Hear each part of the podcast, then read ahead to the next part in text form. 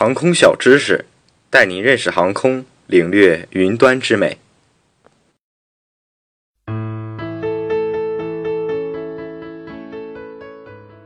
大家好，欢迎收听本期的航空小知识。飞机上用的空调和我们日常生活中的空调还是有所不同的。现代大部分飞机都广泛采用了空气循环制冷系统，它主要是由气体间的热交换来进行制冷。发动机或 APU 的引气先进行压缩，压缩后温度会升高，高压热空气经过热交换器初步冷却，热交换器的冷却器来自飞机腹下的冲压空气口，后再经过冷却涡轮进行膨胀做功，使空气本身的温度和压力大大降低。由此来获得所需的冷空气，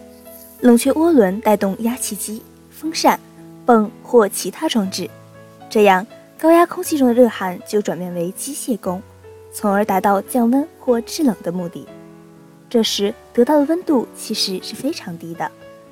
所得到的冷气在与热空气以及机舱内内循环的空气混合吹入机舱，通过冷热空气的混合比例来达到控制温度的目的。同时，空调系统与客舱增压密不可分。空调系统将空气吹入机舱内，同时控制外流活门的开度，来控制流出飞机的空气量，来达到增压的目的。空气循环制冷系统的主要优点是：设备的质量轻、成本低、调节和控制方便、可靠性较高、检查和维护的工作量小。附件在飞机上的安排没有特殊要求。特别是其制冷介质，也就是空气，可以输入座舱作为增压之用，使座舱通风、增压和冷却可由同一系统来完成。当飞机在地面上时，此系统也可以正常工作，当然也可以接通地面空调。此时，地面空调的冷气直接接入空调总管，由飞机内部管路输送空调气至飞机各个区域。大部分的飞机空调系统原理都是相似的，当然，这里要提到一个例外，就是波音787。由于取消了气源系统，